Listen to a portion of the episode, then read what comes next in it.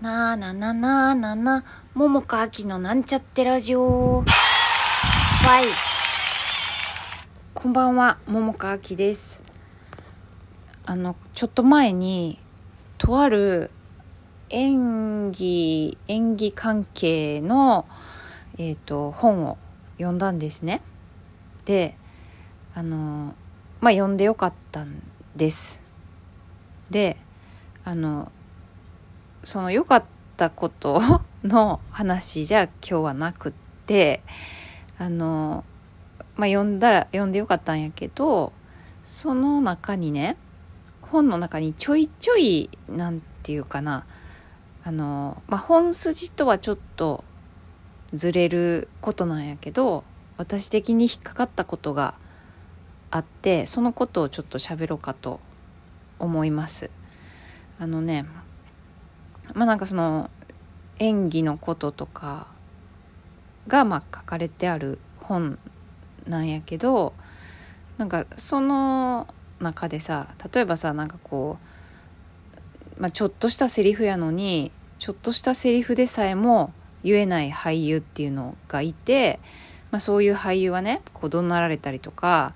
なんかちょっと蹴飛ばされたりとかね。なんかこう人格否定みたいなそういう目に合うみたいなこと？まあちょっとしたことなんやけどなんかそういうこととかがなんていうか主軸の内容とはまあちょっとずれるけどそういうことが書かれてあったりしててそれに私はちょっとねなんかちょっと、うん、もやっとしたもの？を感じたんですね。まあ、他にもねなんかこう演出家って言ったらさまあ私の感覚で言うと、まあ、指揮者みたいな感じでさいろんなこう全セクションのまあ言ったら作品全体をまとめる人としてさこう指揮者のような立場、まあ、責任を負う立場やからまあ言ったらちょっとこうなんていうのかな。俳優が演出家のオーダーに応えられないみたいなことがあった時に演出家がイラついたり怒ったりするのは当然のことみたいなことがまあその内容の主軸ではないけどそういうことがちょいちょい書かれてあったんですよね。ねだからこれいつ書かれた本なんかなってあのちょっと調べるとまあ20年ぐらい二十何年か前に書かれたものやったからまあもしかしたら今はねその書いた方も考えが違うかもしらへん。まあ一緒かもしらへん。分からへんけど。でまあなんかね二十何年か前にはまあそれが当然とかそういうものみたいなのがまかり通っていたのだなということを思うとなんかちょっとねなんかちょっとなんて言ったらいいんかな。なんかちょっとモヤモヤっていう感じの気持ちに なりました。私はね、うん。まあ、全然本筋とはちょっと違ってなんかうん。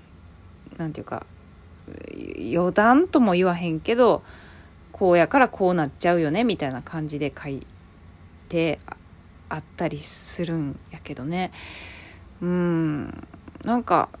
ね。こう、まあ、これは二十何年か前に書かれた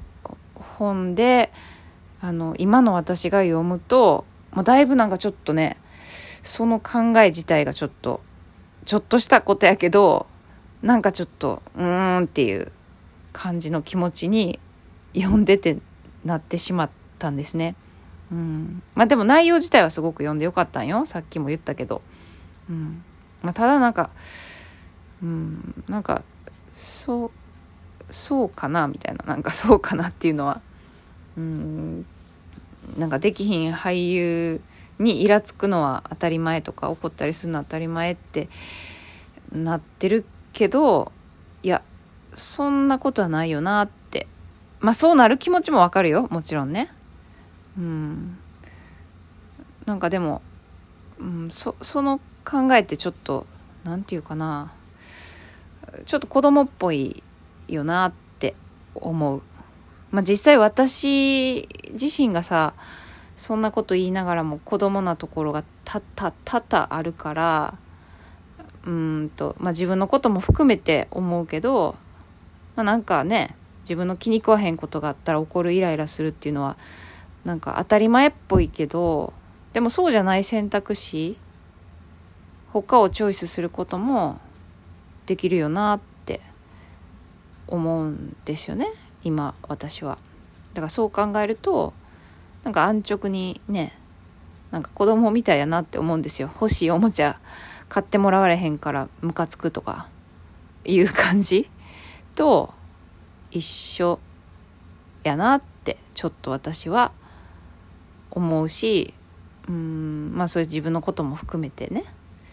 そう。まあだからできれば、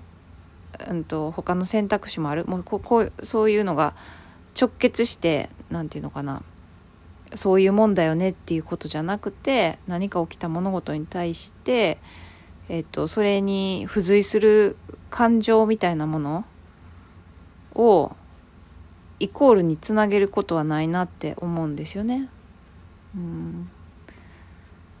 まあわかるけどね。そういうもんよね。大人でもいっぱいいるし私もそうやし って思うんやけどでもどっかであのまあ、そうなっちゃう自分がいるなって、まあ、気づけるしそういうこと分かってたら当たり前やんっていうことでよしとするんじゃなくてねそうなっちゃうそういう気持ちが起きちゃう自分っていうのは別に認めた上でね認めた上であのでもこれは当たり前ってわけでもないし他のチョイスもできるよねっていうところであの考えられるといいなって私は、まあ、自分が今生きててそういうことがあった時に思う。うん、だからどうしてもねこうそれって過去の体験とかねまあちょっと前話した似たような話にちょっとなっちゃうけどそういうなんかこう概念みたいなものとかそういうのでなんかこうもうなんか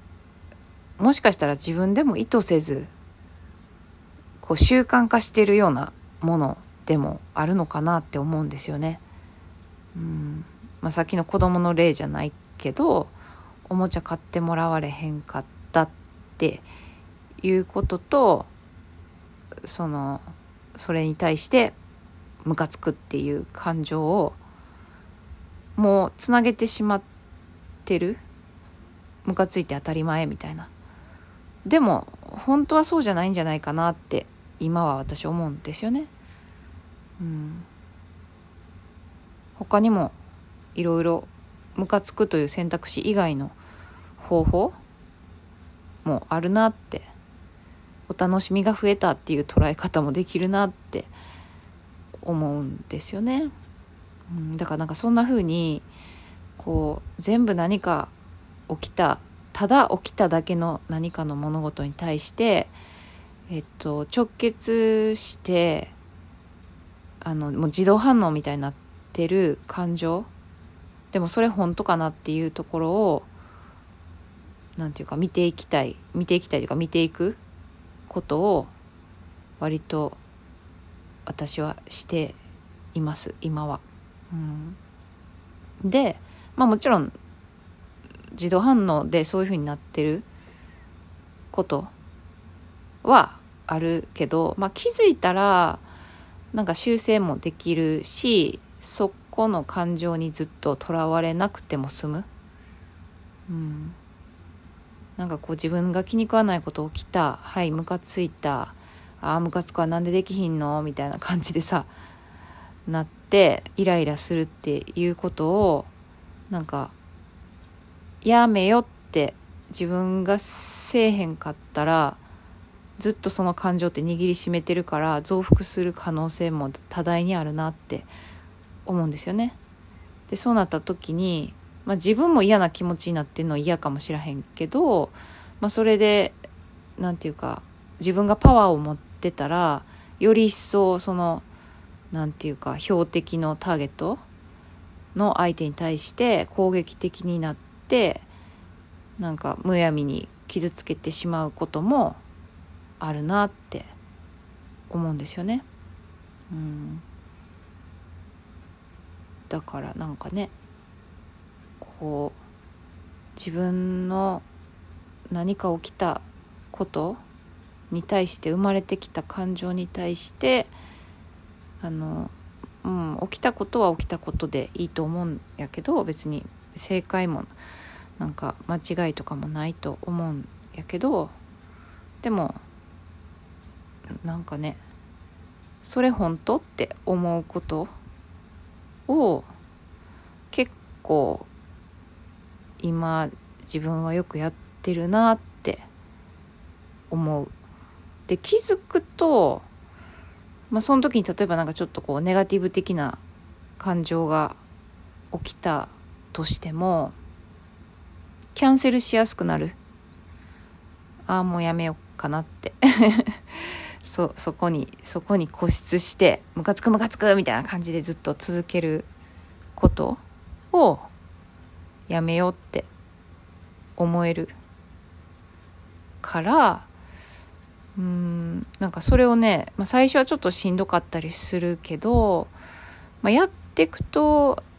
割とねだんだんちょっとなんか手放しやすくなってくるなって思うんですよね。だからなんかそういうことも考えるとねあもう時間なくなってきた。じゃあまあもうおしまい。中途半端やけどおしまいね。はい。聞いていただきありがとうございました。また明日。